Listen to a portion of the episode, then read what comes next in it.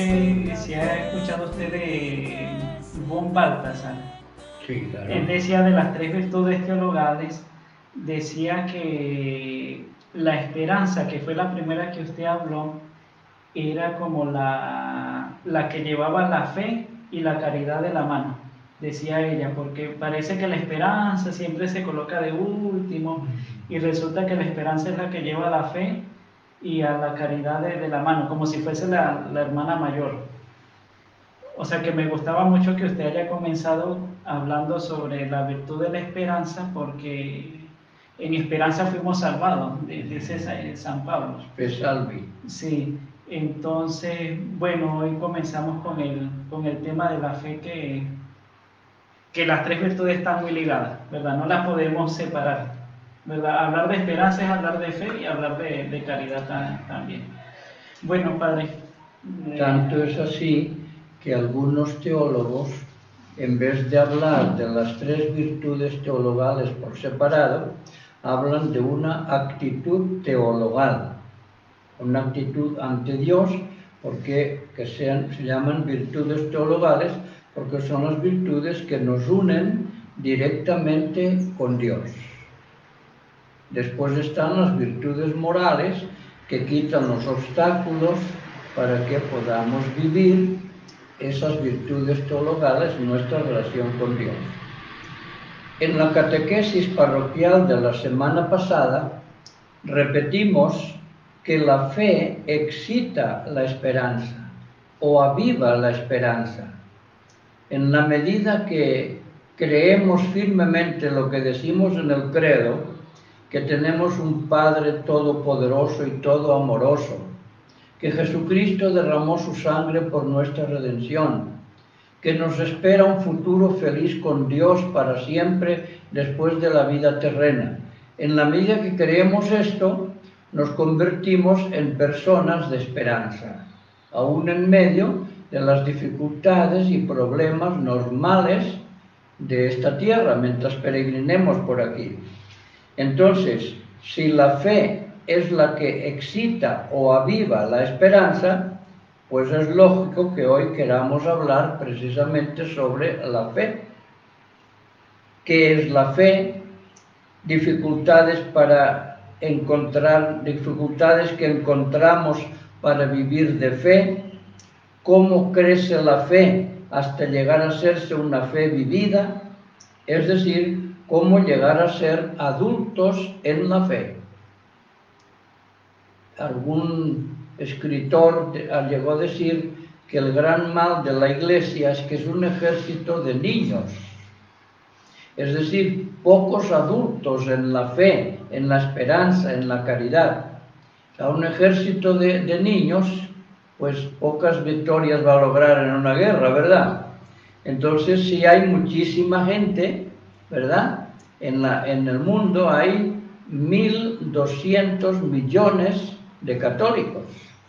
Y si incluimos a los cristianos no católicos de Oriente, etcétera, pues llegamos a, casi 2.000 millones. Imagínense si todos, como decía el Papa Juan Pablo Juan 23, San Juan 23, si todos los que nos llamamos cristianos lo fuéramos de verdad, en el mundo ya no quedarían ni paganos ni ateos, los habríamos convencido y arrastrado a todos. Entonces es un tema de mucha importancia para nosotros, ¿verdad? Comencemos diciendo qué es la fe. No es simplemente una disposición de la mente que acepta una serie de verdades reveladas por Dios. Hay personas que dicen muy convencidos, muy convencidas, Padre, yo tengo mucha fe, yo creo en Dios y en la Virgen y en los santos. ¿Está bien? Pero la fe no es solo esto, sino muchísimo más. Se han dado muchas definiciones de la fe. Recordemos algunos. Y cada uno que se quede con la que le convence y le gusta más. La fe es una respuesta o adhesión firme de todo el hombre, inteligencia, voluntad, corazón, vida a la palabra de Dios, que para nosotros los cristianos ha sido revelada plenamente en Jesucristo y depositada en la iglesia. Fíjense, una respuesta de toda la persona. Inteligencia, voluntad, corazón, obras. La fe es una respuesta, ya lo acabamos de decir, otra que dio el Papa San Pablo VI. Diremos varias respuestas, pero todas dicen lo mismo con distintas palabras. Papa San Pablo VI decía, la fe es nuestra respuesta vital a la palabra de Dios. El Papa Benedicto, creer en Dios es construir toda nuestra vida sobre la palabra de Dios, más real que cualquier realidad. Y el Concilio Vaticano II decía que la fe es una entrega. Cuando Dios revela, el hombre tiene que someterse con la fe, dice San Pablo. Por la fe el hombre se entrega entera y libremente a Dios. Le ofrece el homenaje total de su entendimiento y voluntad, asintiendo libremente a lo que Dios revela el Papa San Juan Pablo II. Mediante la fe, el hombre se abandona del todo a Dios que le revela a sí mismo. De este modo, con la obediencia de la razón y de la voluntad a Dios que revela, comienza un nuevo modo de existir de toda la persona humana en relación a Dios. Como vemos, no es simplemente la fe una disposición de la mente que acepta una serie de verdades reveladas por Dios. Esto también, pero es muchísimo más. Es llevar a la vida, con razón, el apóstol Santiago en su carta dice que hay una fe muerta y una fe viva. La fe muerta es la fe que no se demuestra con obras. La fe viva es la fe que se manifiesta con obra. Por tanto, para saber cuál es la fe que tiene cada persona, no la podemos mirar solamente en la frecuencia que va a la iglesia, pero eso es importante, sino hay que verla en la vida, en su familia, en su trabajo, en sus estudios, en su relación con el prójimo, en la vida, ¿verdad? En la vida. Quizás puede ayudarnos a entender lo que es la fe, la definición que hemos dicho, digamos, mm, hablando de que hay una fe humana y una fe divina. Por la fe humana nosotros aceptamos muchas cosas que ni las hemos visto ni las entendemos, pero nos la dicen personas que nos merecen confianza. Eso es lo que llamamos fe humana. Por ejemplo, uno va al doctor, mire doctor, me pasa esto y esto y esto. Ah, bueno, mire, tome esto y esto y esto. Le hace una lista de medicinas. El paciente no sabe nada de aquellas medicinas y las toma con una gran fe. ¿Por qué? Se apoya en la autoridad del doctor. El doctor sí sabe.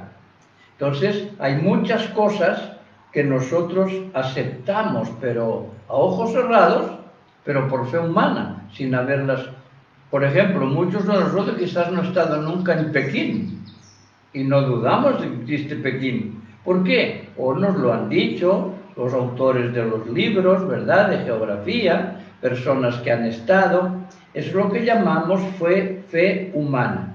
Bueno, pues si creemos y aceptamos por fe humana muchas realidades que no vemos ni entendemos, ¿cuánto más podemos aceptar las realidades que nos ha revelado Dios, aun cuando no las veamos o entendamos? La fe es fiarse de Dios, como nos fiamos del doctor, como nos fiamos del profesor, como nos fiamos de la fe consiste, en resumen, en tomar en serio la palabra de Dios y obrar en consecuencia.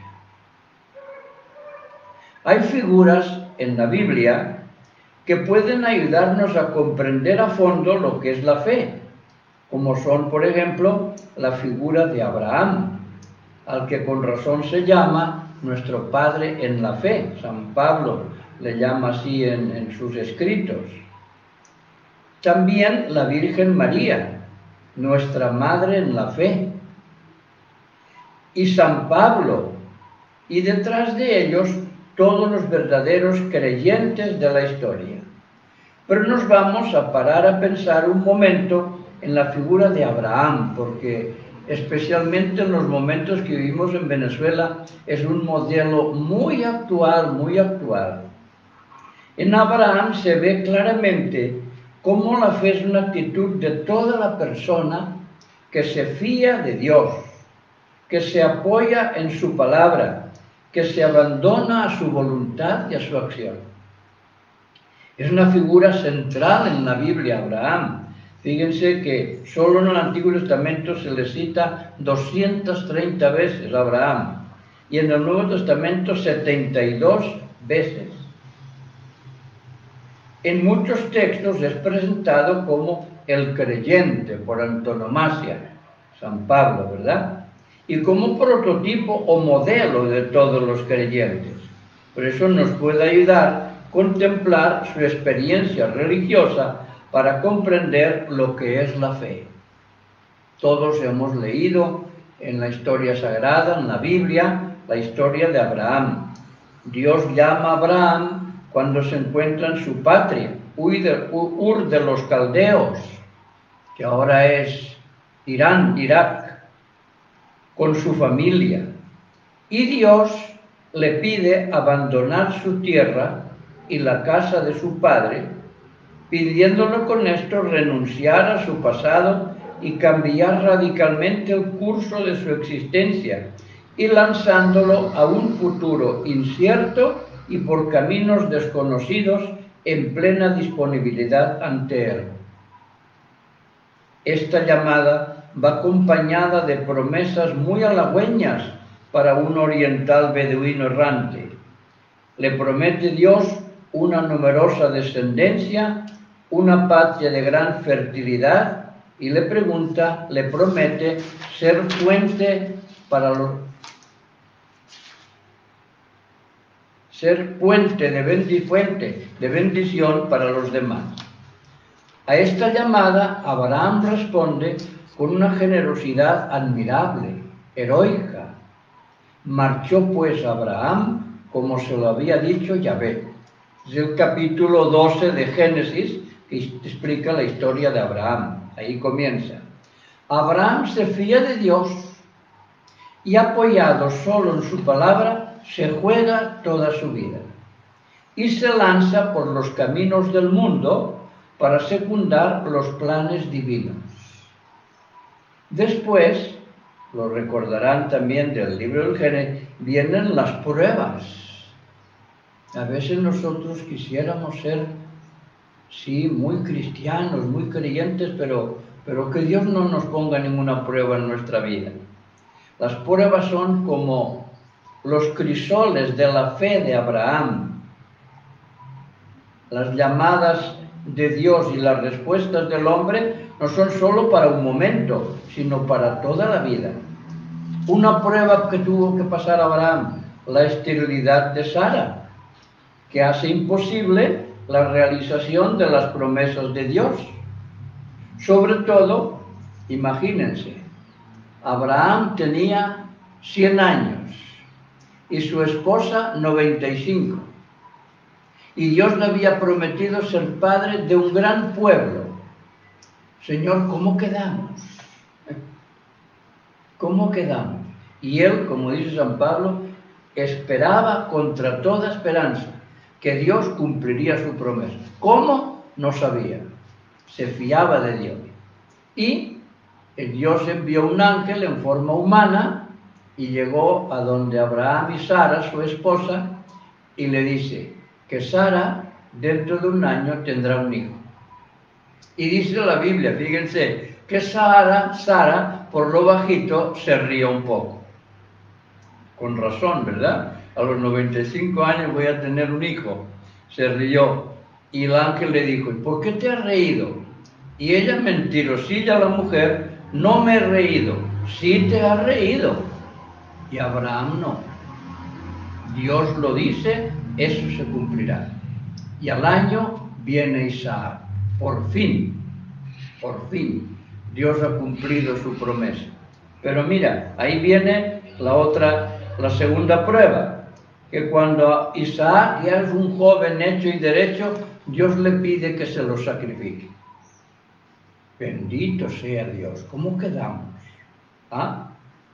Él se fía. Y cuando ya van al monte para sacrificarlo, le dice Isaac, papá, eh, tenemos, tenemos leña para el sacrificio, tenemos el cuchillo para el cordero, pero ¿y el, y el digamos, la víctima dónde está? Y Dios y Abraham contesta, Dios proveerá, hijo mío.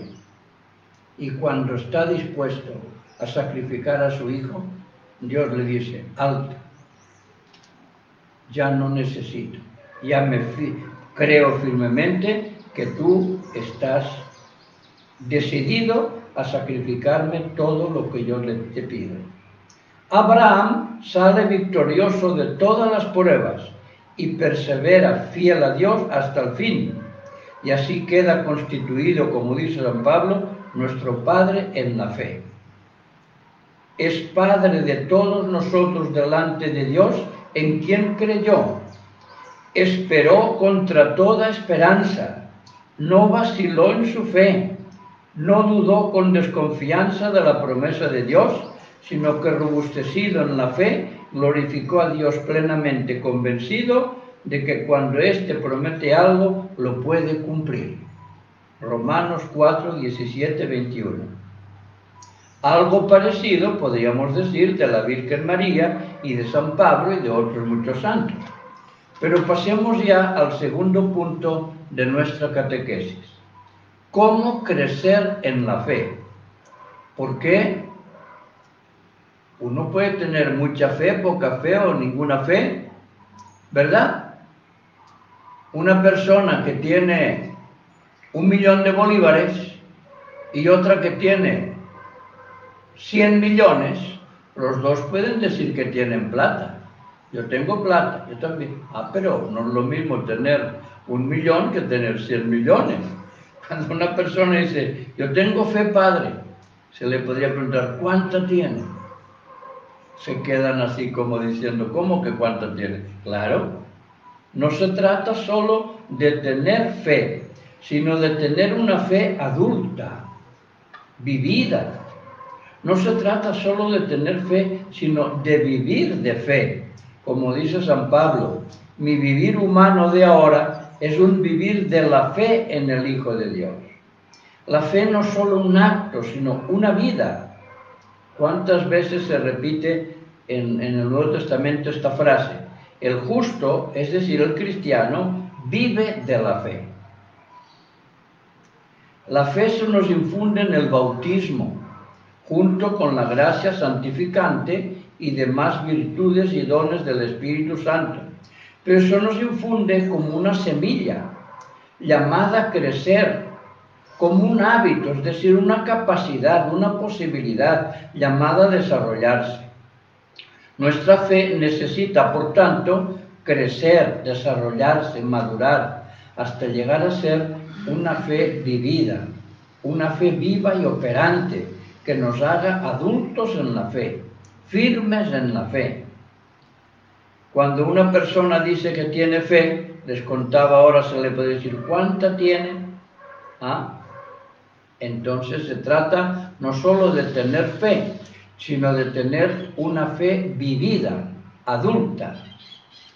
¿Y qué tenemos que hacer para ir creciendo en la fe, aspirando a ser adultos en la fe?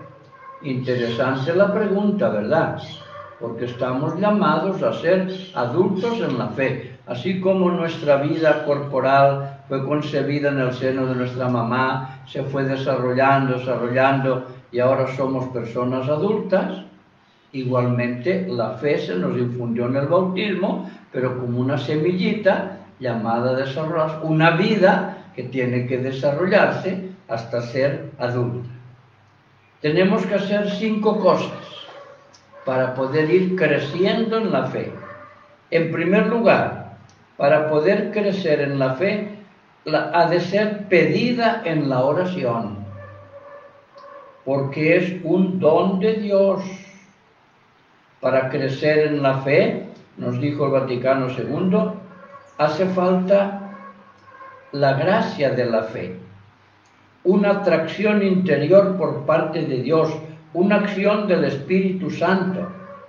Por esto nuestra actitud ha de ser como la de los primeros apóstoles, que un día les habló Jesús de los ideales grandes que soñaba para ellos y los pobres apóstoles debieron decir, pues si nosotros somos todavía muy, muy pipiales Entonces dijeron, Señor, aumentanos la fe, aumentanos la fe. O la de aquel padre de familia que, que le fue a pedir la curación de su hija. Y Jesús dice, Señor, si puedes algo, sana a mi hija, le dice el Señor. Y Jesús dice, ¿cómo que sí creo? ¿Cómo que sí? Si puedo. Todo es posible para el que tiene fe. Y el pobre hombre se dio cuenta que aunque tenía fe era pequeña e inventó una jaculatoria que se ha rezado millones de veces en esta tierra desde que se escribió el Evangelio, porque nos cae tan bien, y dijo, Señor, yo creo, pero aumenta mi fe. ¿No les parece, queridos hermanos, que es una jaculatoria que la tendríamos que rezar continuamente todos nosotros? Señor, yo creo, tengo fe, pero aumenta mi fe, que llegue a ser una fe adulta, que transforme mi vida. Para dar esta respuesta de la fe es necesaria la gracia de Dios y por tanto la oración para pedir esta gracia de Dios. Señor, yo creo, pero aumenta mi fe primera cosa que tenemos que hacer para crecer en la fe, pedirla mucho en la oración. Pedirla mucho en la oración. En segundo lugar, para que la fe crezca, tiene que ser alimentada con el estudio sagrado, la lectura espiritual, la meditación de la palabra de Dios, por cuanto nadie ama lo que no conoce.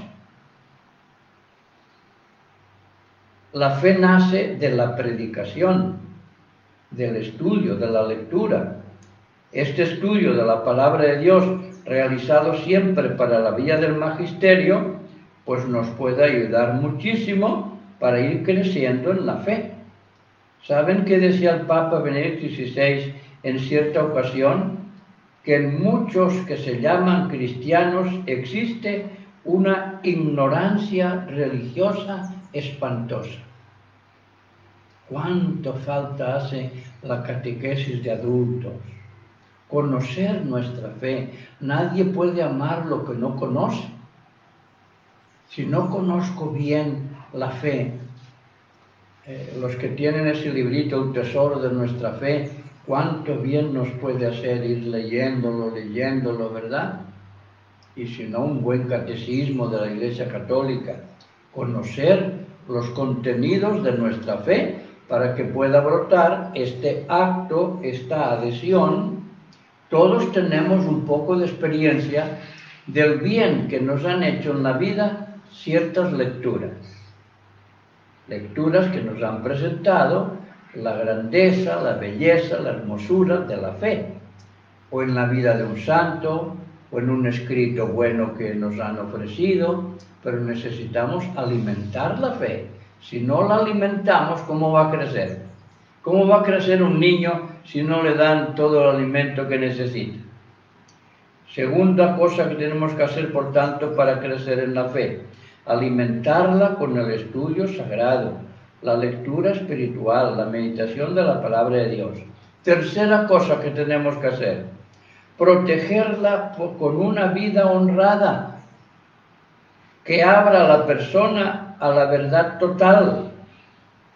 Los vicios no dominados asfixian la fe. Con esto es imprescindible una profunda humildad. ¿No dice Jesús en el Evangelio que da a conocer los misterios del reino a los sencillos, a los humildes? Una gran limpieza de corazón. ¿No dice Jesús, felices los limpios de corazón, porque ellos verán a Dios? Verán las cosas de Dios, verán claras las cosas, ¿verdad? Para crecer en la fe hace falta estar convirtiéndose continuamente. Conviértanse y crean en el Evangelio. Todos ustedes habrán escuchado frases muy sabias como estas.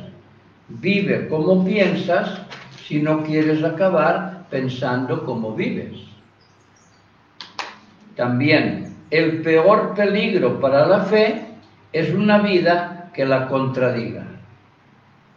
Quizás han oído contar ustedes aquella anécdota de, de un señor que fue a visitar al santo cura de Ars. Santo cura de Ars fue un sacerdote francés del siglo XIX que estuvo 40 años de párroco en una parroquia pequeña, pero la transformó completamente. Era un santo. Tanto que después los papas lo han nombrado patrono de todos los sacerdotes del mundo. San Juan María Vianney se le llama habitualmente el santo cura de Ars. Pues un día fue un señor a visitarlo y le dijo, padre, vengo aquí a discutir con usted de religión. Y el cura de Ars muy sereno dice, muy bien, caballero, estoy dispuesto. Pero primero confiésese usted. No, padre, yo no vine a esto, vine a discutir de religión, no a confesar. Está bien, señor, está bien, y vamos a discutir de religión, pero primero confieses.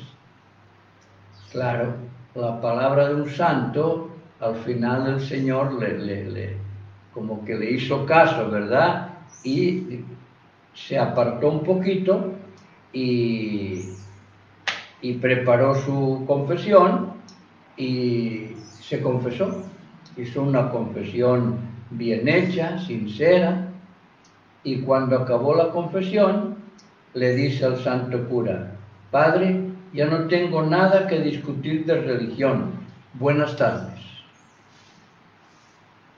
Con una vida llena de vicios, ¿cómo va a haber cosas cómo va a haber claras las cosas de Dios? No, padre, esto es que, esto no es así. Bueno, no es así o no lo ve usted así. No lo ve usted así. No diga esto no es así. Yo no lo veo, ¿verdad? Una cosa puede no verse claro porque no esté clara o porque yo soy miope, ¿verdad? Entonces, una gran limpieza de corazón, una gran limpieza de corazón. Felices los limpios de corazón, porque ellos verán a Dios, verán claras las cosas de Dios. En el Evangelio aparecen personas que aún admirándose de la sabiduría y del poder milagroso de Jesús y de su gran santidad de vida, no creen en Él. Sé cómo es posible. Imagínense, varios fariseos vieron la resurrección de Lázaro y la conclusión que sacaron es, tenemos que matarlo. ¿Por qué? ¿Por qué si veían los milagros que hacía Jesús y un milagro solo puede hacer Dios o alguien a quien Dios le concede su poder. ¿Por qué no se convirtieron? Ah, porque no estaban dispuestos, no eran personas honradas, limpias de corazón, no estaban dispuestas al cambio de vida que la aceptación de Jesús exige. De creer en Jesús compromete, ¿verdad? Compromete. Bueno, cuarta cosa que hace falta que hagamos para poder crecer en la fe día a día. Ejercitarla en todas las circunstancias de la vida, preguntándose la persona, ¿Qué me dice la palabra de Dios sobre esto? Y obrar en consecuencia. La palabra de Dios, aceptada por la fe, me dice que el amor al Señor exige cumplir su voluntad, cumplir mi deber. ¿Lo hago? La palabra de Dios me dice que cada rostro humano es un rostro de Cristo. Los respeto, los trato a todos con un gran cariño o critico mucho, algunos los trato mal. ¿Dónde está la fe? La fe nos dice que la voz de mis superiores es la voz de Dios. ¿Cuánto les tenemos que repetir a los niños, adolescentes? Que sepan que obedeciendo a sus papás, obedecen a Dios. Que el verdadero discípulo de Jesús no puede ser mundano. La palabra de Dios nos dice que para los que aman a Dios todo contribuye a su bien, etcétera, etcétera, etcétera. ¿Qué les parece el plan de hacernos continuamente esta pregunta? Sobre todo cuando dudamos de qué me conviene hacer. ¿Qué me dice sobre esto la palabra de Dios? Y si todavía no veo claro, consultar a personas que pueden ayudarme a ver claro lo que dice la palabra de Dios, lo que me conviene para mi mayor bien. Cuarta cosa, por tanto, para crecer en la fe, ejercitarla en todas las circunstancias de la vida. Y la quinta cosa, para poder crecer en la fe, compartirla con otros creyentes o discípulos de Jesús. Pues la fe cristiana se nos da y crece en iglesia, en familia, en un clima de fraternidad y amistad. Recordemos lo que dijo Jesús, donde hay dos o más reunidos en mi nombre, allí estoy yo en medio de ellos. Por esto tiene tanta importancia para crecer en la fe el vivir en familias unidas, cristianas, de fe sincera, donde los hijos podríamos decir que maman la fe en la vida de sus padres y hermanos mayores, y así la fe se va siendo como algo espontáneo, maravilloso. Una persona que vive la fe se hace atrayente. Ayer tuvimos una reunión por Skype, eh, anteayer, un grupo de sacerdotes, y un tema que se comentó fue que lo de... ¿Qué está pasando en el camión? Entonces no, no se escucha. Ahorita se Y un tema que salió eh, era aplicando los sacerdotes, pero vale para todo cristiano, ¿verdad? Que lo que decimos a los demás lo tenemos primero que encarnar nosotros. Y que cuando vemos una persona que vive lo que nos dice, nos sentimos atraídos, con deseos, con deseos de, de imitar a esa persona. Entonces se pusieron dos casos muy bonitos y muy concretos históricos. Una muchacha que ahora está consagrada al Señor en la virginidad y le dijo a una hermana que ella comenzó a pensar en serio en consagrarse a Dios en la virginidad al ver cómo vivía y cómo trabajaba el párroco de su pueblo. Vio a un hombre de fe en acción, bueno, y el Señor se sirvió para decir, bueno, pues yo quiero consagrarme también al Señor. Bueno, que cuando una persona vive, vive su fe, se hace atrayente, convence, arrastra, ¿verdad? Y lo mismo se puede decir lo que decimos de las familias, la importancia para crecer en la fe de compartirla con otros creyentes, ¿verdad? La importancia que tienen los verdaderos amigos, que con su ejemplo, su oración y sus palabras le ayudan a uno a vivir de fe. En esto vale también el dicho popular, dime con quién andas y te diré quién eres, ¿verdad? Ustedes han oído hablar seguramente de una gran santa de los tiempos modernos del siglo XX llamada Santa Edith Stein, una gran filósofa eh, de una familia judía y cuando fue a la universidad pues se hizo atea. Pero tenía un matrimonio que era muy cristiano y era amigo. Él, ella era amiga de esta familia. Y en las vacaciones iba a pasar unos días con ellos. Y ellos respetaban, nunca se metieron con ella a decirle que fuera a la misa, no, simplemente ellos vivían su fe. Y ella observaba. Y le impresionaba ver aquellos dos esposos tan unidos, volcados a educar a sus hijitos.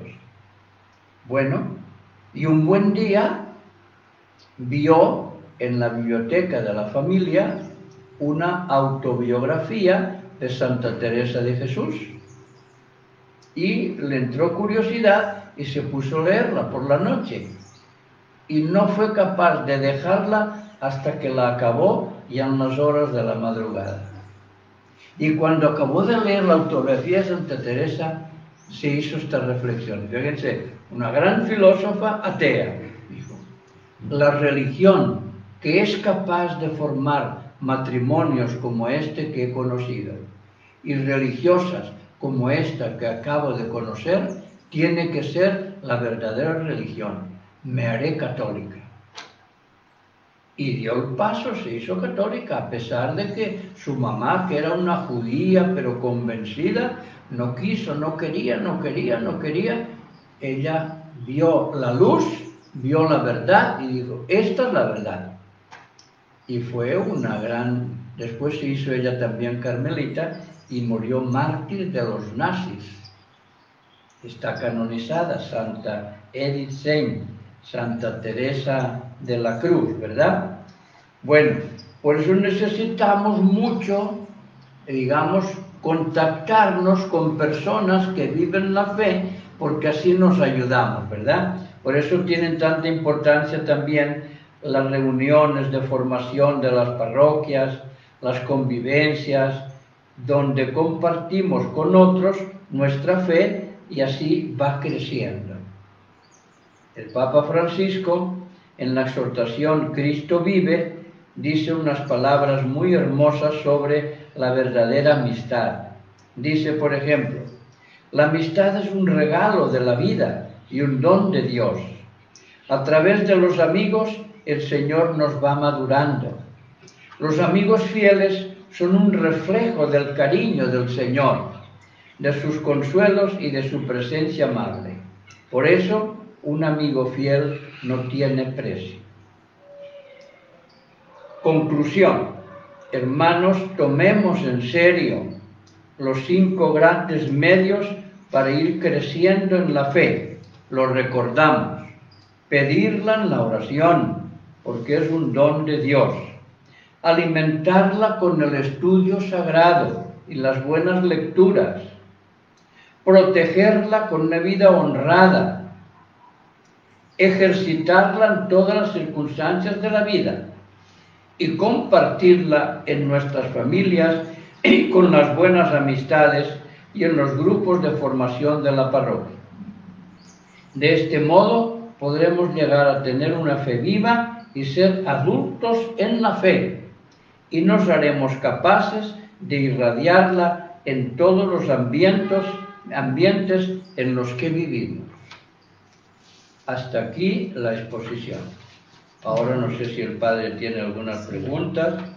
Que, no, yo lo que quería resaltar que, que importante lo que usted decía de, de alimentar la, la, fe, porque muchas veces la fe de, de nosotros, ¿verdad? La, la, la fe del cristiano eh, o la práctica de la fe del cristiano solamente se, se va al, al rezo, ¿verdad? Las novenas, que no digo que estén mal, pero que qué lástima que hay muchos cristianos que pueden alimentar la fe con lo que usted decía, la lectura de la palabra de Dios, el catecismo, las reuniones de formación y por eso tenemos una fe de, niños. ¿Verdad? Que eso es lo que usted iba diciendo es muy... muy... pongo un ejemplo de una señora de una parroquia que me dijo esto, una parroquia X, que me dijo, mire padre, yo me creía una de las mujeres más cristianas de esta parroquia. Y ahora me he convencido que de cristiana no tengo casi nada. Caramba, señora, qué gran descubrimiento ha hecho usted.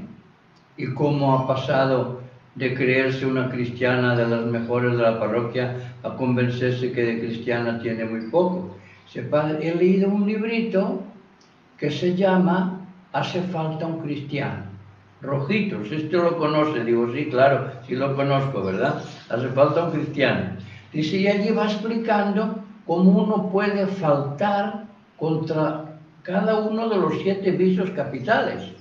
Uno falta contra la soberbia, cuando esto, cuando esto. Dice, padre, yo me veía retratado en casi todos los puntos, por eso digo que me doy cuenta que Digo, señora, dele gracias a Dios por esta gran luz que le ha dado.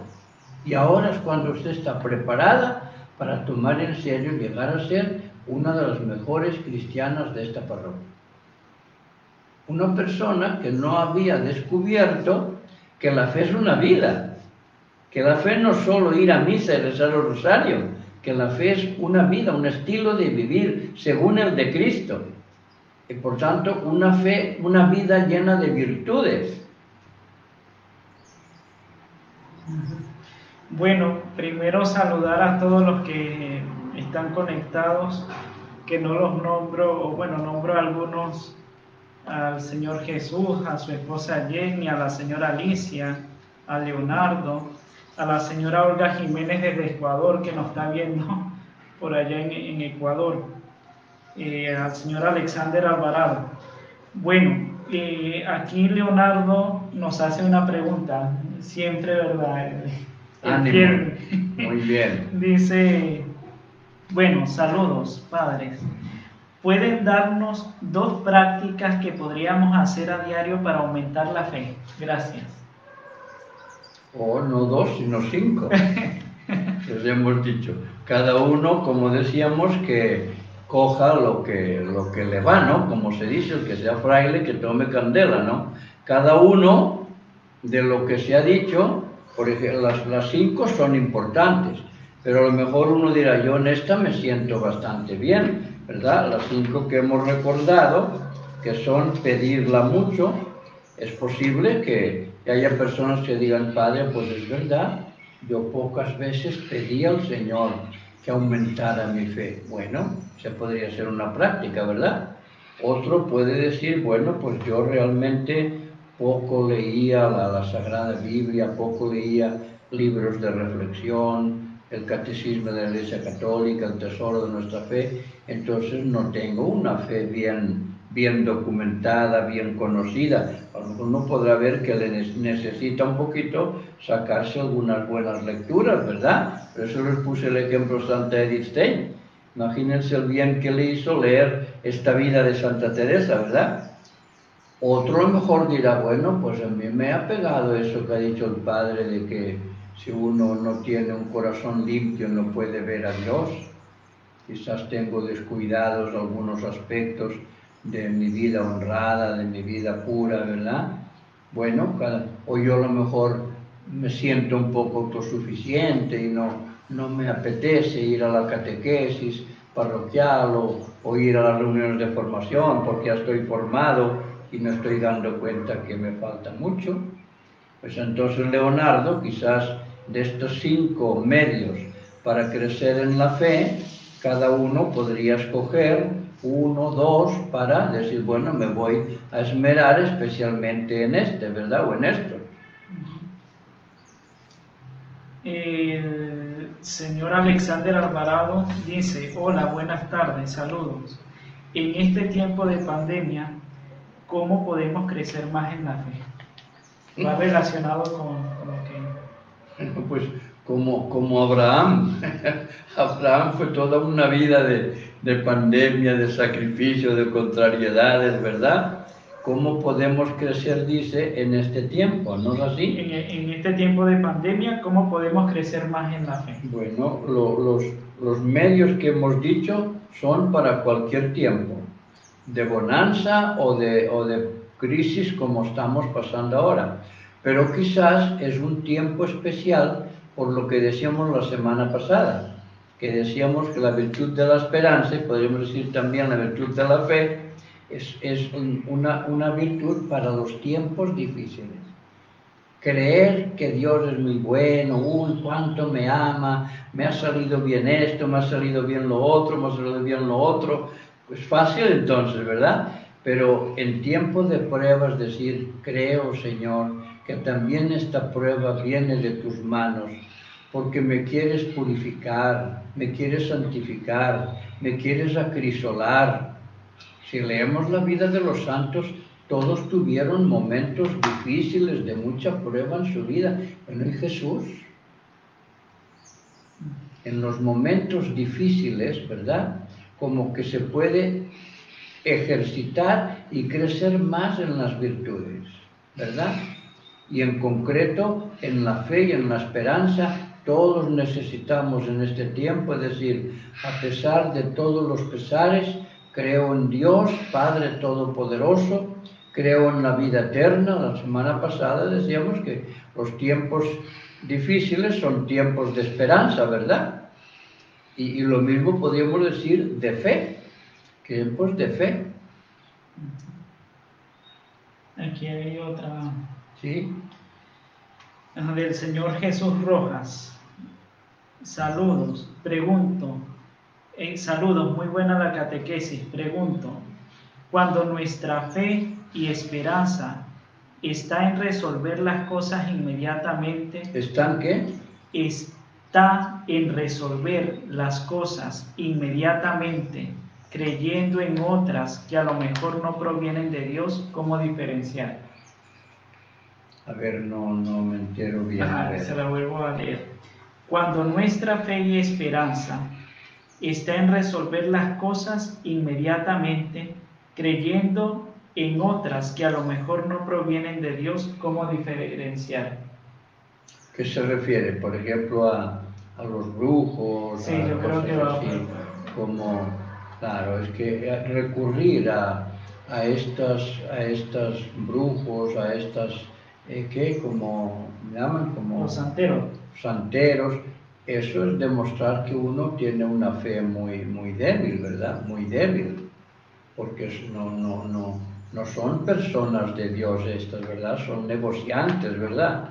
Que, que, que abusan de la, de la sencillez de la gente y les, se les queda la plata así, ¿no? Y nuestra gentecita es muy crédula, muy ingenua, ¿verdad? Muy ingenua. Entonces, la pregunta, ahora repítela ahora. A ver, dice, eh, cuando nuestra fe y esperanza está en resolver las cosas inmediatamente, creyendo en otras que a lo mejor no provienen de Dios, ¿cómo diferenciar? Bueno, es que la persona de una fe adulta, de una fe firme, cree en Dios, podríamos decir, en las buenas y en las malas, ¿verdad? Cuando Él nos da caricias y cuando Él nos da aguijones, ¿verdad? Pero claro, cuando nos da aguijones necesitamos una fe más madura, más adulta. ¿Por qué? Y entonces ahí viene la fe de una fe muy débil, la gente de una fe muy débil, entonces recurren a falsas soluciones. Voy a ver si el brujo me lo soluciona porque Dios no me lo soluciona. Dios mío, Dios mío, ¿verdad? Eh, somos muy niños, ¿verdad? Un niño, pobrecito, a mí me gusta poner este ejemplo para explicar por qué muchas veces nos desesperamos. Un niño lo coge su mamá porque el médico le ha dicho que tiene, hay que hacerle una operación de urgencia al niño. Y la mamá lo lleva al hospital o a la clínica. Y, y bueno, el niño los- en, la- la- en los brazos de la mamá, feliz como las Pascuas. Pero cuando ve que un señor allí con bata blanca se acerca y un cuchillito en la mano, el niño comienza a mirar a su mamá como diciendo, mamá, pero ¿tú vas a permitir que este señor ahora... Y la mamá, claro que sí, lo, lo, lo le dé primero una inyeccióncita para, para dormirlo, ¿verdad? Pero el niño se, se durmió, pero desesperado, diciendo, ¿cómo es posible que mi mamá cuando este niño se haga grandecito y sepa la historia, dirá, cuánto me amaba mi mamá. Igual cuando me daba abrazos y besitos que cuando me llevó al cirujano para que me clavara el bisturí. Pero mientras era niño no se daba cuenta. O sea que las pruebas de la vida demuestran hasta qué punto tenemos una fe adulta. Por eso hemos puesto el ejemplo de Abraham que pasó pruebas terribles, terribles. Y Jesús, Dios mío, ¿verdad? Entonces, eh, si hay una persona que cuando ve que Dios, es que está muy bien, ahora se entiende bien la pregunta, que como no le da respuesta, nosotros quisiéramos que, Diosito, Diosito, dame esto, enseguida. No, no, no. Ustedes saben lo que dicen los santos, que cuando oramos bien, cuando oramos bien, porque si no oramos bien, pero cuando, aunque oremos bien, Dios nos escucha siempre y nos da una de estas tres respuestas. Primera respuesta, concedido, que es la que nos gusta a nosotros, ¿verdad? Concedido. Me sentía un poco indispuesto en salud y ya me siento bien. Gracias, Dios mío, gracias, Dios mío. Primera respuesta. Segunda respuesta, te lo concederé, pero más tardecito, espérate. Mm, ya no nos gusta tanto. Y tercera respuesta, no te lo concederé porque no te conviene. Te conviene esta prueba. Ay, aquí hace falta una fe más, más viva, ¿verdad? Pero el mismo Jesús, dicen algunos, ¿cómo Dios Padre no escuchó a su Hijo cuando le dicen Getsemaní, Padre, si es posible, aparte de mí este cáliz? ¿Cómo que no lo escuchó? Si lo escuchó, pero al tercer día resucitó. No lo libró de pasar, ¿verdad? Era necesario que el Hijo del Hombre pasara. No, no, no, no para detenerse allí. Las pruebas y sacrificios de la vida no son eh, eh, el destino final de nuestra vida. El destino final de nuestra vida, como dice el canto, es nuestro, como dice, nuestro destino es vivir siendo felices contigo sin padecer ni morir. Pero mientras tanto, tenemos que estar dispuestos a aceptar pruebas del Señor, a aceptar también aguijones venidos de su mano, porque nos quiere, porque nos ama, como la mamá que lleva al niño que le clave en un bisturí. Raúl Serrano Espinosa, padre, ¿sabe quién es Raúl Serrano Espinosa? No desde México, saludos desde México, Padre José María. Esperamos con mucha alegría la catequesis sobre la caridad, la tercera de las virtudes teologales. Es un gran gusto verlo y escucharlo. Es una gran riqueza para nuestra vida como hijos de Dios. ¿Raúl qué? Raúl Serrano Espinosa. Bueno, se le saluda, ¿verdad? Bueno, sí, corresponde al saludo de Raúl, ¿verdad? No, en estos momentos no me ubico porque yo fui muchas veces a México y tengo muchos amigos, pero ahora no me acuerdo yo. A ver si él, dile que él nos mande un mensajito y No, ya, ya, ya. ¿Ya, explicado? No, no, no, todavía. Ah, A la señora Jenny Quiñones de Rojas. Gracias por esta catequesis que nos fortalece. Es importante madurar en la fe aceptando la voluntad del Señor que quiere siempre lo mejor para nosotros. Muy bien, muy bien. Y luego la señora eh, Raquel Rojas, saludos. La fe nos debe llenar de alegría. Tiene que ser una fe con obras, una fe práctica. Si la fe no transforma nuestra vida, es una fe estéril. Muy bien. Es una fe muerta. Exacto. Muy bien, muy bien, muy bien. Pues bueno, eh, Dios mediante para el próximo viernes les esperamos a la misma hora y por el mismo canal. Y vamos a hablar sobre la caridad, ¿verdad? Sobre la otra virtud teologal, Dios mediante. Eh, muchas gracias a todos los que se han conectado, a los que no hemos saludado porque yo soy poco práctico en ver los nombres aquí, pero creo que el señor Francisco José Ponce también nos, nos escribió, lo veo en la pantalla de, del computador. Bueno, terminamos con una oración a la, a la Virgen y la bendición. Muy bien, muy bien. Dios te salve María, Llena eres de gracia, el Señor es contigo, bendita tú eres entre todas las mujeres, y bendito es el fruto de tu vientre Jesús. Santa María, Madre de Dios, ruega por nosotros pecadores, ahora y en la hora de nuestra muerte. Amén. El Señor esté con ustedes. y con tu espíritu. La bendición de Dios Todopoderoso, Padre, Hijo y Espíritu Santo, descienda sobre ustedes y permanezca para siempre. Amén. Santa y feliz noche para todos. Amén.